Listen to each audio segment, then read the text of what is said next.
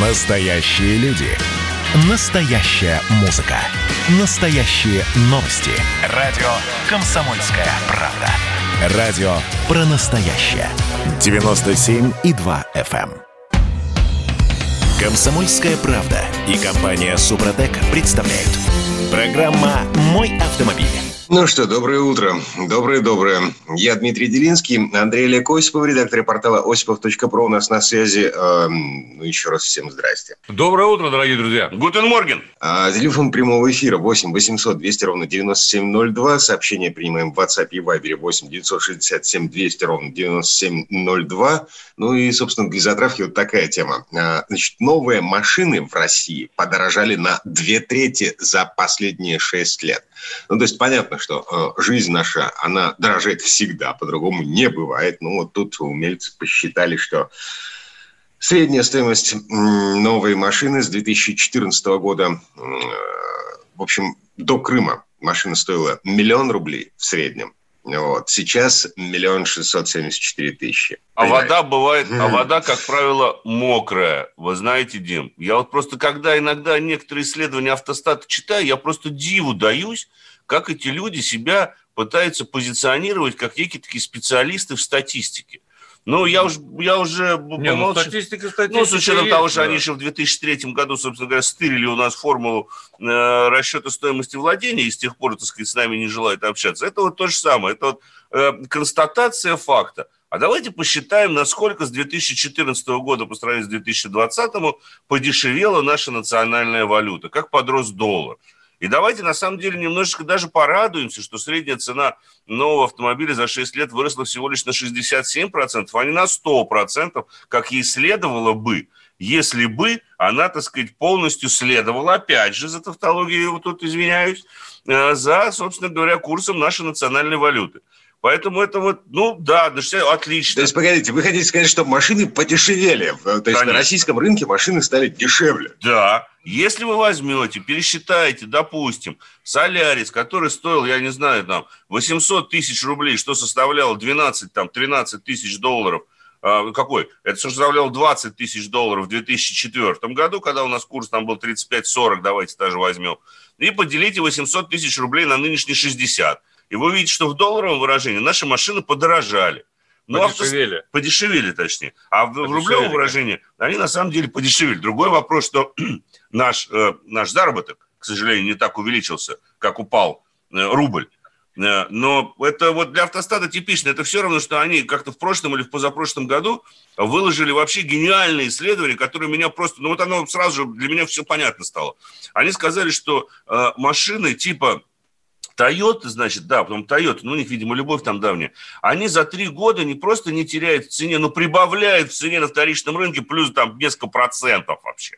Я когда на это посмотрел, я думаю, господи, ну какие бездари, а? Ну, Ну, вот перед- ей-богу, ну извините, ну, ну я просто, я математик по образованию, да, и когда я вижу, что мне говорят, что вот ты сейчас машину можешь продать за те же самые деньги, у меня все-таки как человек с экономическим образованием возникает резонный вопрос, а я такую же машину за эти же деньги смогу купить? Хотя бы такого же класса.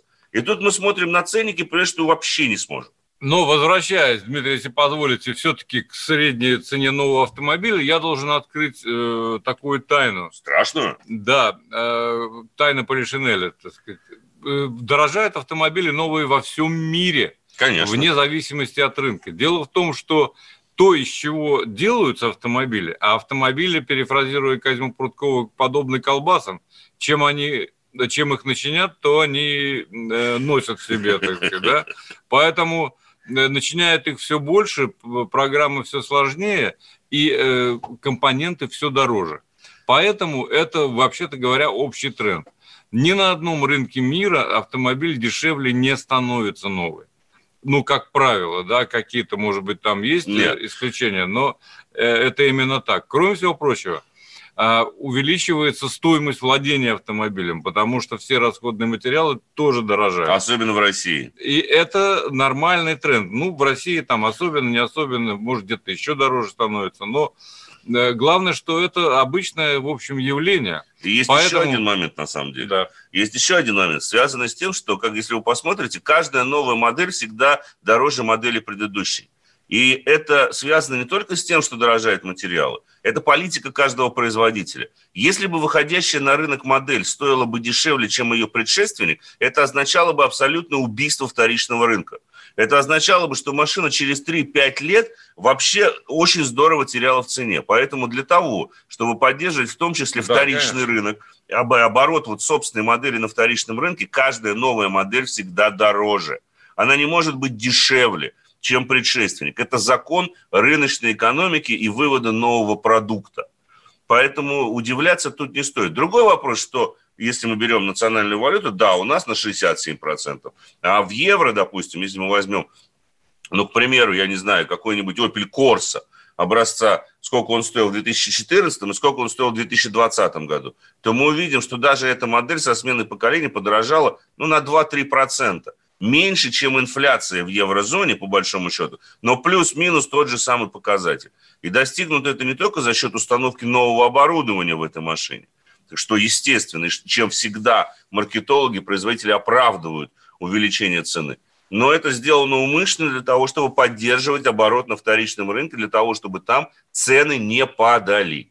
Вот это еще один такой, так сказать, инструмент, который всегда пользуется производителями, абсолютно нормальный экономически. Поэтому банальнейший совет для тех, кто э, присматривается к новым автомобилям.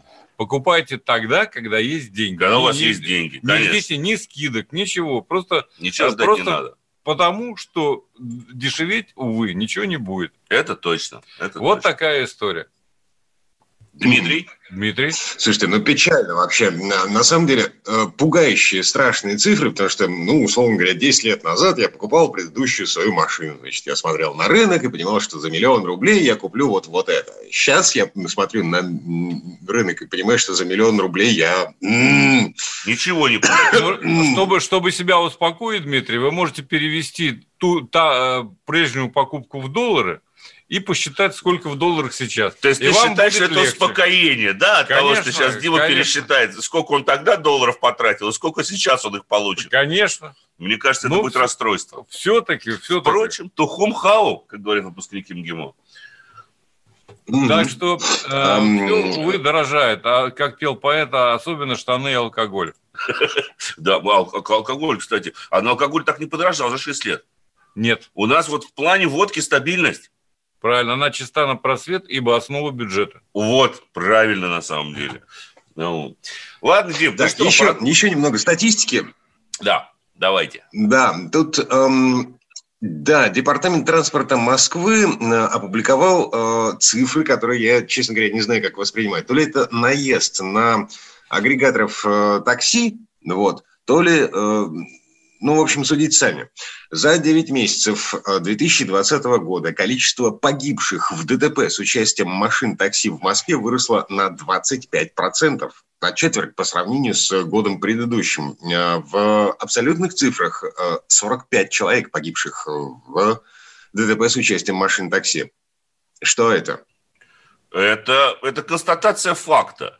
И на самом деле яркая демонстрация того, что у нас происходит в плане тех людей, кто нас перевозит в такси. Более того, буквально вчера вечером столичный департамент транспорта предпринял очередной, как вы, э, так сказать, изволили выразить, это действительно наезд на агрегаторов.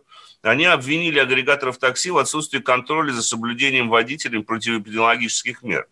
Что является да. абсолютной правдой. Сотрудники МАДИ и Роспотребнадзора установили в ходе ежедневных проверок, что 6 из 10 таксистов в Москве не соблюдают требования по профилактике коронавируса. Мне кажется, в регионах это не соблюдает 9 из 10 таксистов. Ну, я, по крайней мере, могу судить по тому же самому Крыму, где таксисты маски носят. Ну, в Крыму там вообще, так сказать, отдельная тема. Поэтому эта проблема существует. И в Москве это действительно проблема. И на самом деле правильно, что обращают на это внимание. Правильно делают. Другое, да, другое дело, что, во-первых, это, вот этому э, заставить делать, то есть соблюдать меры противокарантинные, э, все-таки легче, чем э, добиться того, чтобы таксисты водили приличные автомобили и были готовы к движению в Москве. Вот с этим сложнее. И сколько бы Дептранс в предыдущие годы, я бы так сказал, сколько бы не занимался тем, что заставлял их пересдавать экзамены и так далее, да вроде бы какие-то курсы, все это фикция. На самом деле э, таксисты ездят, э, мягко говоря, безобразно. Отвратительно. В городе. И ну, процентов 80 из них просто не готовы тому, чтобы водить машину э, в таком городе, как Москва. Или Санкт-Петербург. Или Санкт-Петербург. Большой разницы нет. Большой разницы действительно Просто нет. в крупных городах, конечно, в крупных городах больше мигрантов, в отличие, допустим, от э, других регионов Но России. Но дело не в мигрантах. Но дело в данном случае не в мигрантах, потому что, ну, по большому счету, давайте будем откровенны, если мы платим за такси как за услугу, то мы вот свои оплаты должны гарантировать себе э, безопасность оказываемой услуги. Да, кто за эту безопасность отвечает? И каким образом она контролируется? Вопрос не меня как клиента. Это вопрос уже лежит немножко в другой плоскости. И поэтому вот сейчас, когда Госдума рассматривает э, очередной закон о такси, конечно, им необходимо бы это учесть. Более того, мы совершенно с Андреем убеждены, тут у нас, э, пожалуй, наверное, единое мнение, мы обсуждали эту тему, что должны за безопасность отвечать те, кто организовывает услуги, в частности, агрегаторы. Да. У нас, по сути, в Москве, не знаю, как в Питере, я думаю, то же самое, один агрегатор такси, и он должен нести полную ответственность за то, что происходит на дорогах. Но мы еще поговорим об этом обязательно. Комсомольская правда и компания Супротек представляют. Программа «Мой автомобиль». Слушайте, а может корень проблем в том, что таксистов просто мало? Ну, эм, то есть мы понимаем, что из-за коронавируса, из-за э, закрытия границ, из-за э, падения экономики очень многие просто тупо разъехались из больших крупных городов. Эм, я не имею в виду этих мигрантов из других стран, я имею в виду внутреннюю миграцию внутри страны. Это мы вернулись э, в студию радио «Комсомольская правда». Я Дмитрий Делинский, Андрей Олег Осипов у нас на связи. Мы не договорили про таксистов. Э, а, Может, на самом деле... в том, что да. людей слишком мало осталось в этом деле? Ну, давайте посмотрим тогда на хронологию событий. Вот э, когда у нас такси начало резко дешеветь, произошло это вследствие появления крупных агрегаторов. Крупные агрегаторы вроде как привели к э, типа созданию конкуренции. Здесь в скобках надо слово конкуренция в очень больших кавычках даже взять. Да, кстати, это важная вещь. Это очень, в очень больших кавычках. И, соответственно, это привело к снижению заработка таксистов. Как результат, вот, скажем так, коренные таксисты, которые существовали еще там в советские времена, для них этот бизнес перестал быть интересен вообще – Соответственно, выпадающую часть этого населения тут же возместили мигрантами. Потому что ведь посмотрите сейчас, какая ситуация. Цену на поездку обуславливает не водитель, не автопарк, а вот тот самый агрегатор. И получается, что на фоне падения заработков мы получили крайне низкое, что абсолютно на самом деле логично. На фоне снижения доходов мы получаем ухудшение качества предоставляемой услуги. Это обычный рыночный закон – который действует во всех, на самом деле, странах и экономиках мира. Сейчас мы с вами говорим, вот кризис, вот нет внутренней миграции, да и, в общем-то, количество мигрантов, которые приезжают из стран ближнего зарубежья, тоже не хватает, рабочие места пустуют. Но я что-то не заметил, что у нас увеличились заработные платы и доходы тех же самых таксистов. Как агрегаторы устанавливали минимальную цену, как они себе забирали огромный размер комиссий, в некоторых случаях ведь комиссия, кто бы там что ни утверждал среди тех же самых агрегаторов, но в некоторых случаях комиссия составляет 30 и 40 процентов от суммы заказа. С учетом того, что сумма заказа и минимальный чек в такси упал здорово, то вот мы и получили с вами то, что получили. Поэтому, когда мы говорим о регулировании этого рынка, оно, безусловно, нужно. И новый закон о такси, проработанный в деталях, безусловно, необходим для контроля за перевозчиками, для того, чтобы эта услуга была безопасна и так далее и тому подобное. Но одной из слагаемых успеха, на мой взгляд, будет развитие как раз-таки конкуренции на этом рынке. Это не дело, когда более 90% всех заказов проходит через одного единственного агрегатора, который, в свою очередь, имеет право диктовать цены оставшимся операторам на этих 10 небольшом кусочке рынка, на этих 10%. И я не понимаю, куда смотрит Федеральная антимонопольная служба в этой связи. Потому что именно отсутствие конкуренции, монополизация рынка, монополизация тарифов в угоду их снижения, естественно. Потому что я как-то рассуждал, э, видел интервью одного персонажа, собственно говоря, как раз-таки из вот того Яндекса, который долго мне пытался объяснить, каким это образом у них формируется тариф. И почему иногда там в горе есть горячее время суток, когда много заказов, и когда, значит, мало заказов, то цена снижается. А вот эти выкладки молодого парня, который неплохо знаком с теорией математического моделирования, наверное, имеют право на жизнь и работали бы, будь они погружены в нормальную сферу экономики. У нас в этой сфере никакой нормальной экономики нет. Есть монополизация абсолютно рынка одним и тем же агрегатором уже полное практически отсутствие вот по старому, по советскому таксопарков, потому что сейчас таксопарк – это офис в бизнес-центре и стоянка внизу на 15, на 20 машин, а то и больше. И вот это называется таксопарком. Они не обслуживают машины, они, естественно, не осуществляют никакого предрейсового контроля водителей. Они слабо следят за условиями труда, потому что таксисты реально перерабатывают. Но опять же возвращаемся к тому, почему они перерабатывают. Потому что они вынуждены это делать. Они вынуждены, чтобы хоть как-то зарабатывать деньги, они вынуждены перерабатывать. Поэтому тут не надо говорить о том, что проблема в мигрантах, во внутренней миграции, во внешней миграции. Проблема в самом рынке, в том, что он, а, не отрегулирован или зарегулирован, и, б, в нем присутствует монополи- монопольный э, элемент в виде того же самого агрегатора, который абсолютно все это дело монополизировал. То есть как только мы здесь наладим конкуренцию – и, естественно, как только мы примем нормальный закон о такси работающий, вот тогда, глядишь, у нас и наступит баланс цен. Потому что, ну, я, например, считаю, что сейчас цены на такси в Москве более чем доступны. И в Санкт-Петербурге, я думаю, наблюдается ровно такая же ситуация. Но, простите, а кто это вам сказал, что такси является доступным э, видом транспорта альтернативой обычному автобусу и троллейбусу, как это наблюдается сейчас в крупных городах. Школьники скидываются по 10, по 20 рублей, чтобы доехать от школы до какого-нибудь кафе, развлекательного центра или дома. Это когда это такси так стоило? Посмотрите на цены на такси в Америке, э, в любой другой европейской стране, в развитой, я имею в виду, в цивилизованной стране. Я не говорю про Индию или Узбекистан. Да? А, так э, там такси – это достаточно дорогое удовольствие. Оно в разы дороже любого другого общественного транспорта. И это нормально, потому что вы тем самым, в том числе, э, получаете надежду на безопасное перемещение в этом автомобиле. Вот и все.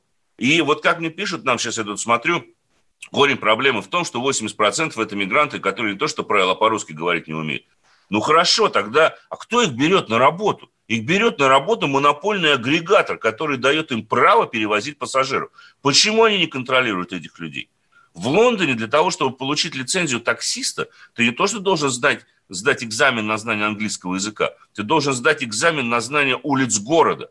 Причем без всяких навигаторов и так далее. У нас они ездят исключительно по навигаторам, потому что их берут, потому что их никто не контролирует. Никто не проводит нормальных экзаменов. Все это делается для галочки а пока это будет делаться для галочки, вот мы и будем говорить о том, что количество погибших составило 45 человек, да даже как... в эпоху пандемии. И да. пестрят ленты новостные, там таксист пристал к молодой девушке. В общем, какая-то жуть происходит. Естественно. Время от времени. И это, это тоже э, тренд, как это не, не грустно. Короче говоря, нужна конкуренция, нужен нормальный закон. Конечно. И нужно понимание того, что хорошее дешевым быть не может. Естественно. Вот и все. Вот и все. Давайте к другим темам, Дима, если не возражаете. Так, да, еще один э, любопытный тренд. Э, ну, как бы, вот э, оцените заголовок. Кликбейтность заголовка, да? Ага. Э, значит, российский рынок электрокаров, электрических машин растет быстрее, чем европейский рынок электрических автомобилей. Ну, был один, стало два, называется. Это примерно так. Но на самом деле, да, потому что, в общем, это э, нормальная э, ситуация. За всем миром мы подтягиваемся, естественно. Что бы там ни говорили, газ, да, пока он у нас в неограниченном количестве, он достаточно Национальное дешевый. достояние. Вот, но тем не менее, общемировой тренд – это все-таки электричество. Да. Кто бы там что ни говорил. А, поэтому вот эти вот причитания насчет того, что а вот выработка электроэнергии обходится дорого, а вот утилизация батарей, все это проблемы решаемые. Используйте солнечную энергию, используйте энергию воды, там, я не знаю, ветра и так далее. И все у вас будет нормально с экологией, с экологической точки зрения. Но электромобили, вне всякого сомнения, это будущее. Конечно. Они эффективны, и они чертовски хорошо ездят, как мы убедились. Да, вот у меня сейчас на тесте как раз-таки электромобиль, полный кроссовер Jaguar I-Pace. Я о нем расскажу чуть позже. Но вообще говоря об электромобилях, об электричестве, мы с вами должны понимать, на мой взгляд, две вещи. Во-первых, а, автомобиль приходит, приводится в движение за счет какой-то энергии. Либо эта энергия вырабатывается на борту, то есть двигатель внутреннего сгорания, дизель или теория э, каких-то там, я не знаю, топливных ячеек, водородных двигателей. Но в любом случае э, должна вырабатываться энергия. Источник энергии у нас, опять же, либо ДВС, либо то же самое электричество. Пока, к сожалению, нет такой отработанной хорошо технологии, что мы можем поставить маленький компактный ядерный реактор на борт самой, самой машины. Это бы решило огромное количество проблем. Потому что ядерная реакция, как вы знаете, вырабатывает огромное количество электроэнергии. Нет, энергия просто. Ну, энергии вообще, которую можно перевести потом в электрическую. Но пока, к сожалению, такой технологии не существует. Поэтому мы пользуемся батареями. И с другой стороны, есть еще вопрос, так называемый, вот он знаком программистам, hardware и software.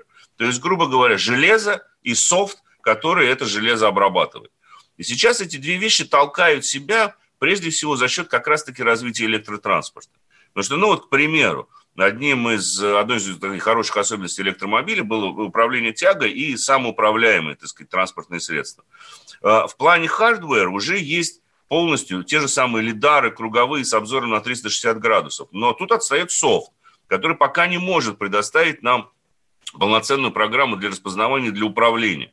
То есть, грубо говоря, те сигналы, которые получает радар, пока не могут обрабатываться должным образом на уровне компьютера. Не успевает процессор.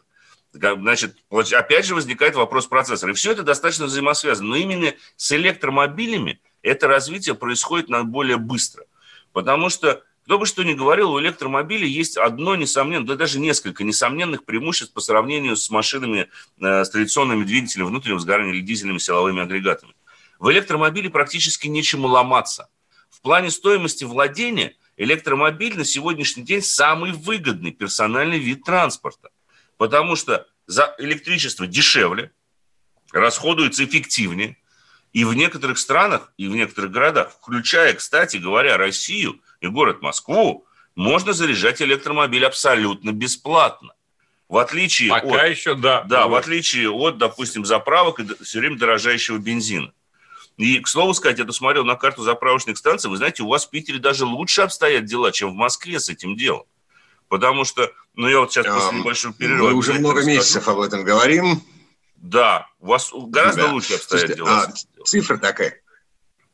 Цифра, очень простая цифра. В сентябре в России был куплен 91 новый электромобиль э, в нашей стране. Ну и в связи с этим э, значит, рынок, э, как считают статистики, вырос в 4 раза. Программа «Мой автомобиль».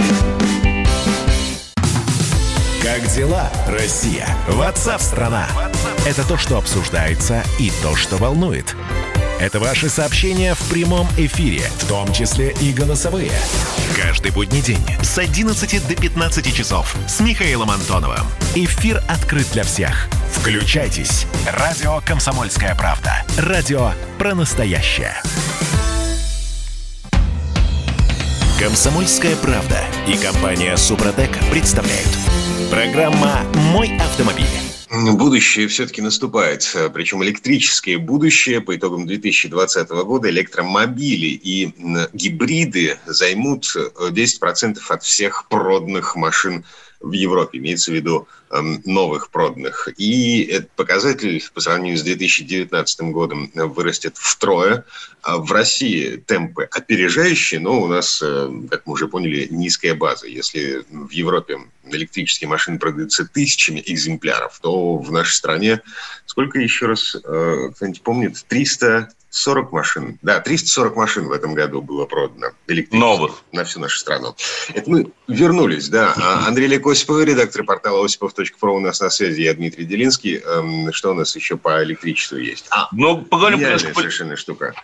Да, да. Во-первых, э, так сказать, вот нам пишут э, наши слушатели, что вы не правы, технология генерации электричества без топлива, без солнца и ветра существует. И эти генераторы объемом не больше бабушкиного сундука. Конечно, технология топливных ячеек, компактных ядерных генераторов, которые в промышленных масштабах, да, да. ядерных реакторов, которые существуют в той же самой Америке. Вопрос в том, что эти технологии достаточно дорогие, пока не применяются на автомобилях. Но именно автомобили во многом дают толчок развития, в том числе вот этих технологий, то есть компактного, компактной выработки электроэнергии и ее сбережения, потому что все равно батареи важны. И э, переходя, собственно говоря, абсолютно логично тут будет перейти как раз-таки к машине, на которой я сейчас езжу. Это полноприводный кроссовер Jaguar I-Pace, полностью электрический. Он приводится в движение исключительно электроэнергии за счет двух э, электромоторов. Максимальная мощность 400 лошадиных сил, максимальный крутящий момент 696 ньютон-метров, и до 100 км в час эта машина разгоняется за 4,8 секунды. Максимальная скорость достигает 200 км в час. Запас хода, по утверждению производителя, 480 км на одной зарядке.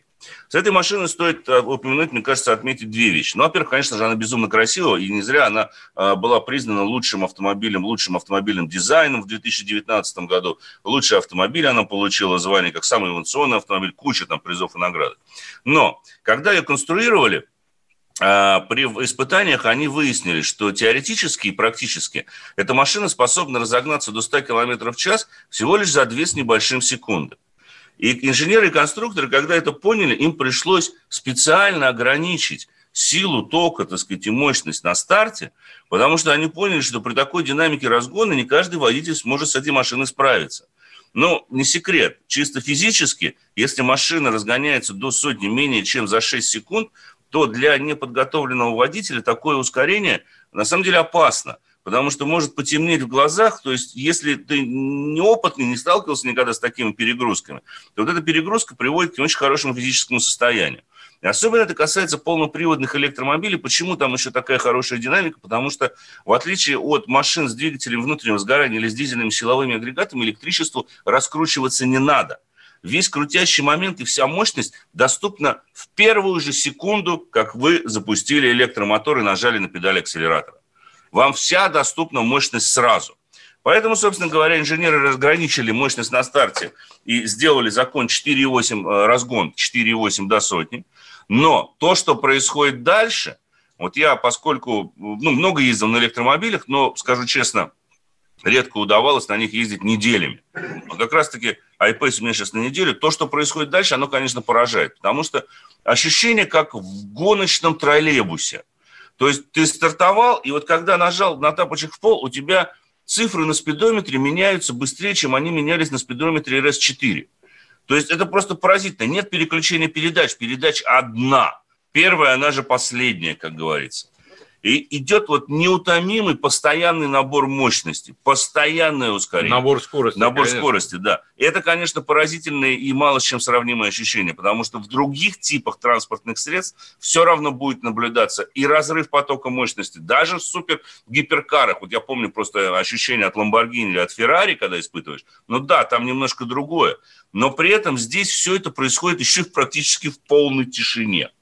То есть, да, можно настроить звук, можно даже сделать так, что он будет звучать как космический корабль. То есть, ты нажимаешь, ну, трудно, в общем-то, воссоздать все это дело. Да, не очень Не получается, не очень, да.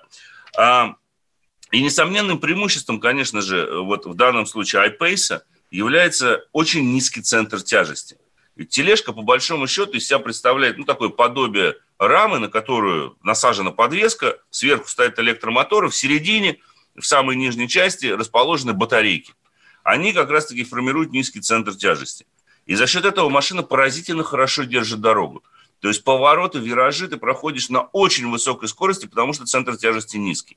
Кроме того, еще один момент, который добавляет драйва э, iPace.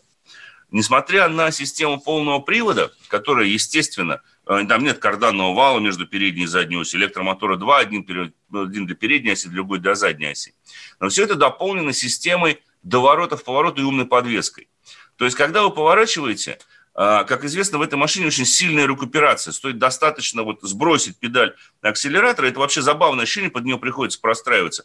Вы фактически, вот я заметил, что я 80% времени езжу вообще без тормозов. Я просто не трогаю тормозную педаль. Замедление таково, что... Оно а, двухступенчатое. Оно двухступенчатое, да. Но ты сбрасываешь, когда убираешь ногу с педали акселератора, то с удивлением обнаруживаешь, что тебе, в принципе, уже тормозить-то не надо. Машина сама э, собственно говоря, способна остановиться, ну, практически до полной остановки. В самом конце там, нажимаешь на педаль тормоза, чтобы просто ее э, поддержать.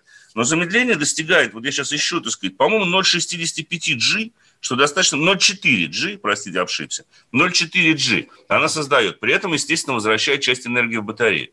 Так вот, в поворотах, что самое забавное, а, она начинает докручивать, или точнее притормаживать внутреннее колесо всегда.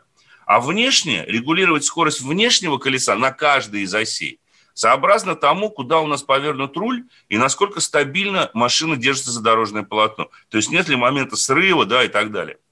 Я скажу честно, пока не дрифтил, Пока не, не знаю, как это все э, произвед... будет работать в случае пробуксовки всех Если колес. позволишь, э, небольшая ремарка. Дело в том, что мне довелось, когда только-только автомобиль был создан, мне довелось испытывать его э, на юге Португалии на автодроме. На знаменитом автодроме, И я должен да. сказать, да, там достаточно знаменитый автодром, я должен сказать, что я пугался раньше, чем автомобиль. Да. То есть настолько по-спортивному настроен да. Jaguar I-Pace, что тут мама не горюет, так сказать, ты действительно чувствуешь себя гонщиком. А, кроме всего прочего, вот Андрей сказал о э, системе рекуперации, вы сами настраиваете, вы сами э, выбираете режим э, педали акселератора. Но это у меня по умолчанию стоит, стоит мне выше крыши хватает. Один, ты уже на втором уровне. То есть это активное Ты торможение. уже на втором уровне перешел. Да, на втором уровне. Я должен сказать, что и заряжается автомобиль эффективно. Единственное, что у нас были большие сомнения, когда мы брали да. машину в Москве. Дело в том, что одно дело юг Португалии, совершенно другое дело Москва, которая близится к зиме. В общем-то, холодно сейчас. В столице, как и в Питере, кстати сказать. Ну, так вот, э, были некоторые сомнения. Но, к удивлению, э, вот я в первый день получил, у меня было 89%, если не ошибаюсь, зарядки, ну, почти полная, да.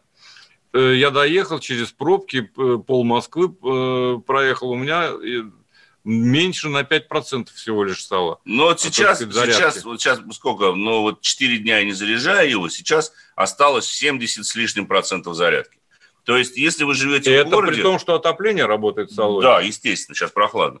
То есть, если вы живете в городе, ваш ежедневный пробег составляет там около 30 километров, то заряжать этот автомобиль надо будет не чаще одного раза в неделю.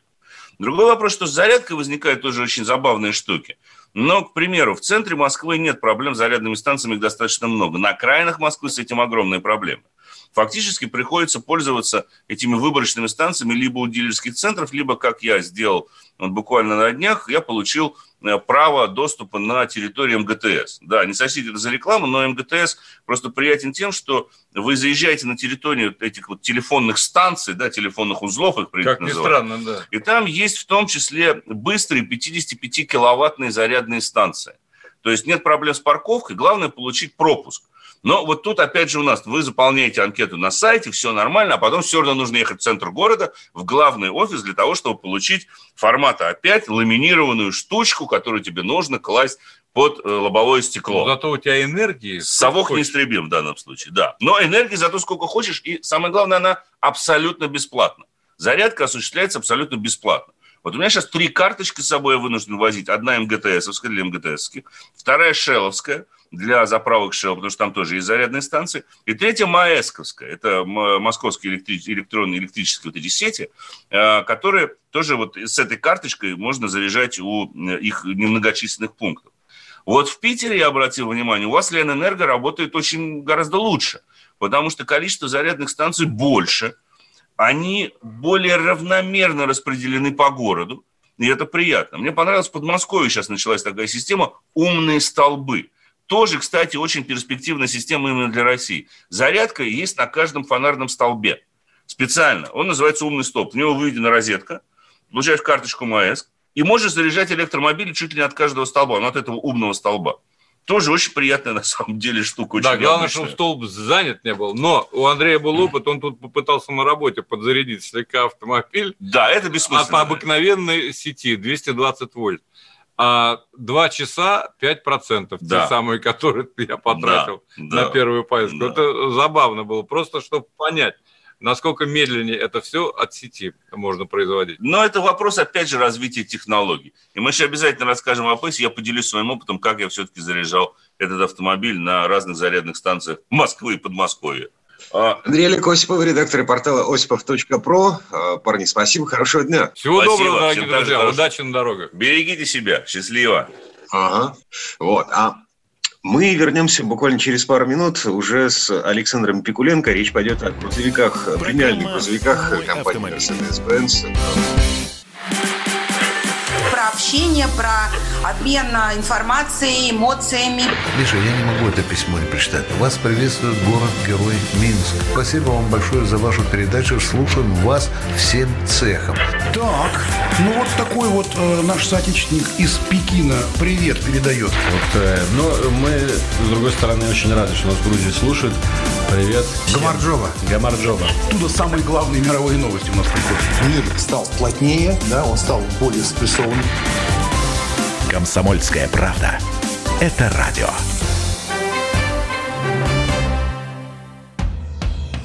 Комсомольская правда и компания Супротек представляют. Программа «Мой автомобиль». А это мы вернулись в студию радио «Комсомольская правда». Я Дмитрий Делинский. И в этой четверти часа у нас традиционная история от Александра Пикуленко. На этот раз речь пойдет о немецких полноприводных грузовиках «Юнимок» или «Унимок». На это, в общем, компания Mercedes-Benz.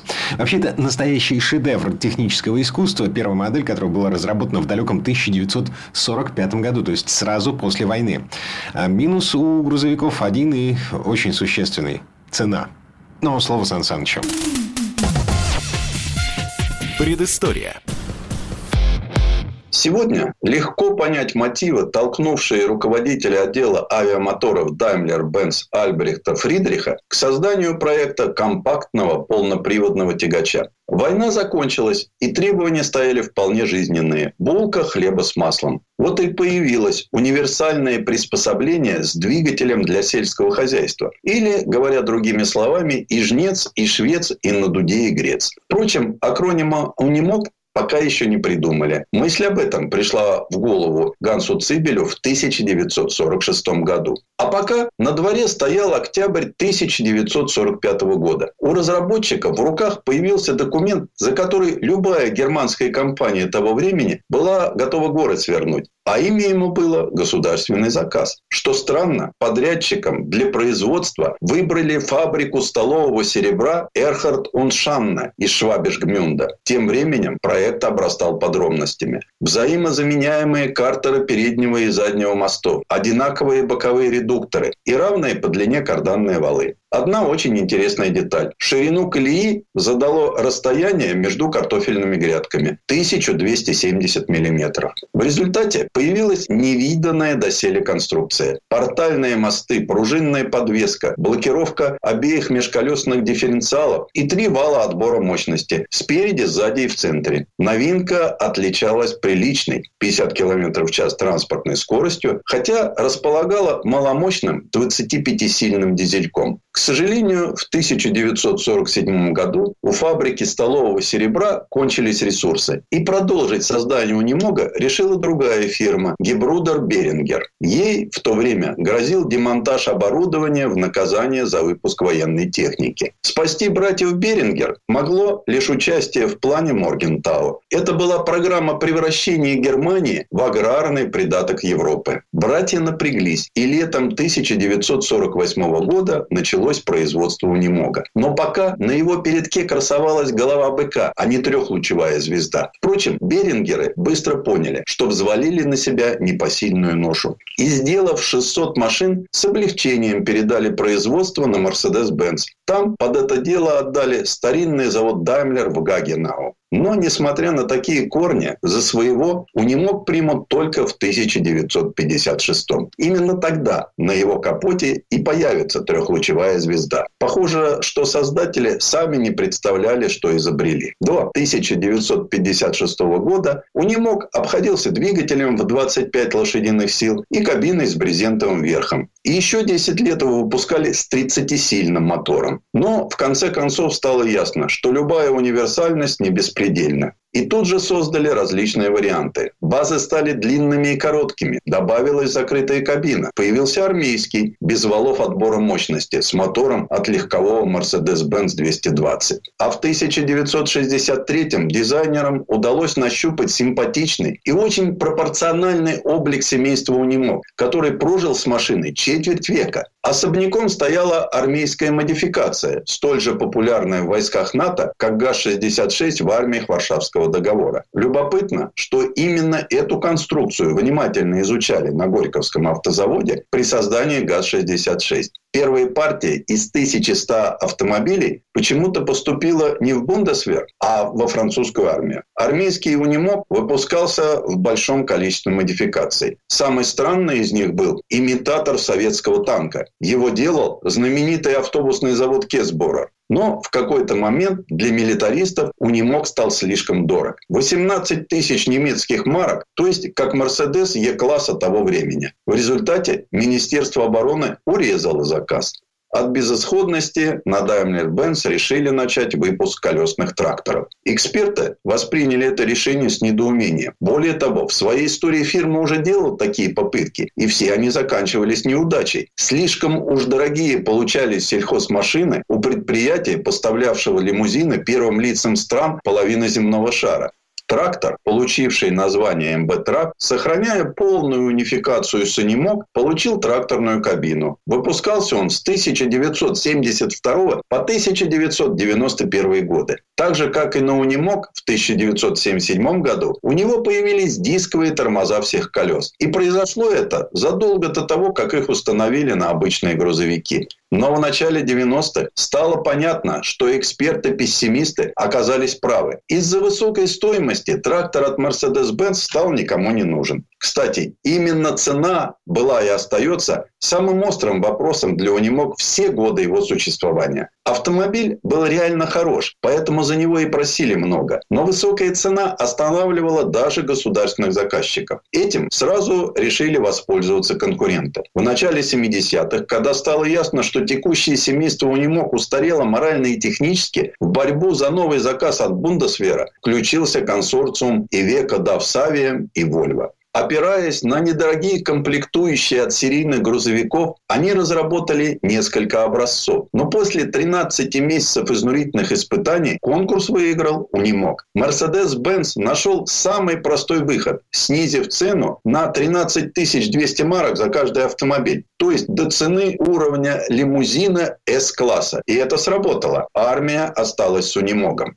В гораздо меньшей степени стоимость немцев-универсалов трогала правительство СССР. Как известно, в торговых отношениях с Западом наших в первую очередь волновали политические аспекты. Так, в 1973 году в Сокольниках открылась грандиозная по тем временам выставка Mercedes-Benz. Советских торговых представителей больше всего заинтересовали коммунальные машины, и было решено закупить их для столицы. Первые унимоги вышли на улицы в конце 80-х. А в 1980 году Mercedes-Benz был назван официальным поставщиком Олимпийских игр в Москве. И на автодормехбазы разных районов стали поступать партии универсальных уборочных машин. Зимой они комплектовались плужно-щеточным оборудованием, а летом подметальным. Приобрести более объемный комплект оснастки, а он насчитывал 3500 наименований, коммунальщики просто не захотели. Это в ФРГ с ее высокой стоимостью рабочей силы механизация была оправдана. У нас же многие дополнительные механизмы посчитали буржуазными излишествами. Унимок продолжает выпускать и сегодня. Правда, завод в Гагенау закрыли и делают универсальные машины на крупнейшем в мире автозаводе по производству грузовиков в Карлсруэ. Кстати, как и прежде, коммунальные унимоги мелькают на улицах нашей столицы. Новые и старые. Они продолжают нести службу в городском хозяйстве. И удивляться тут нечему. Полноценной российской альтернативы этим автомобилям-труженикам у нас до сих пор, увы, не создано. Предыстория. Сан Саныч, спасибо. Это был Александр Пикуленко, летописец мировой автомобильной индустрии. И у нас на этом все на сегодня. Дмитрий Делинский. Берегите себя. Программа «Мой автомобиль».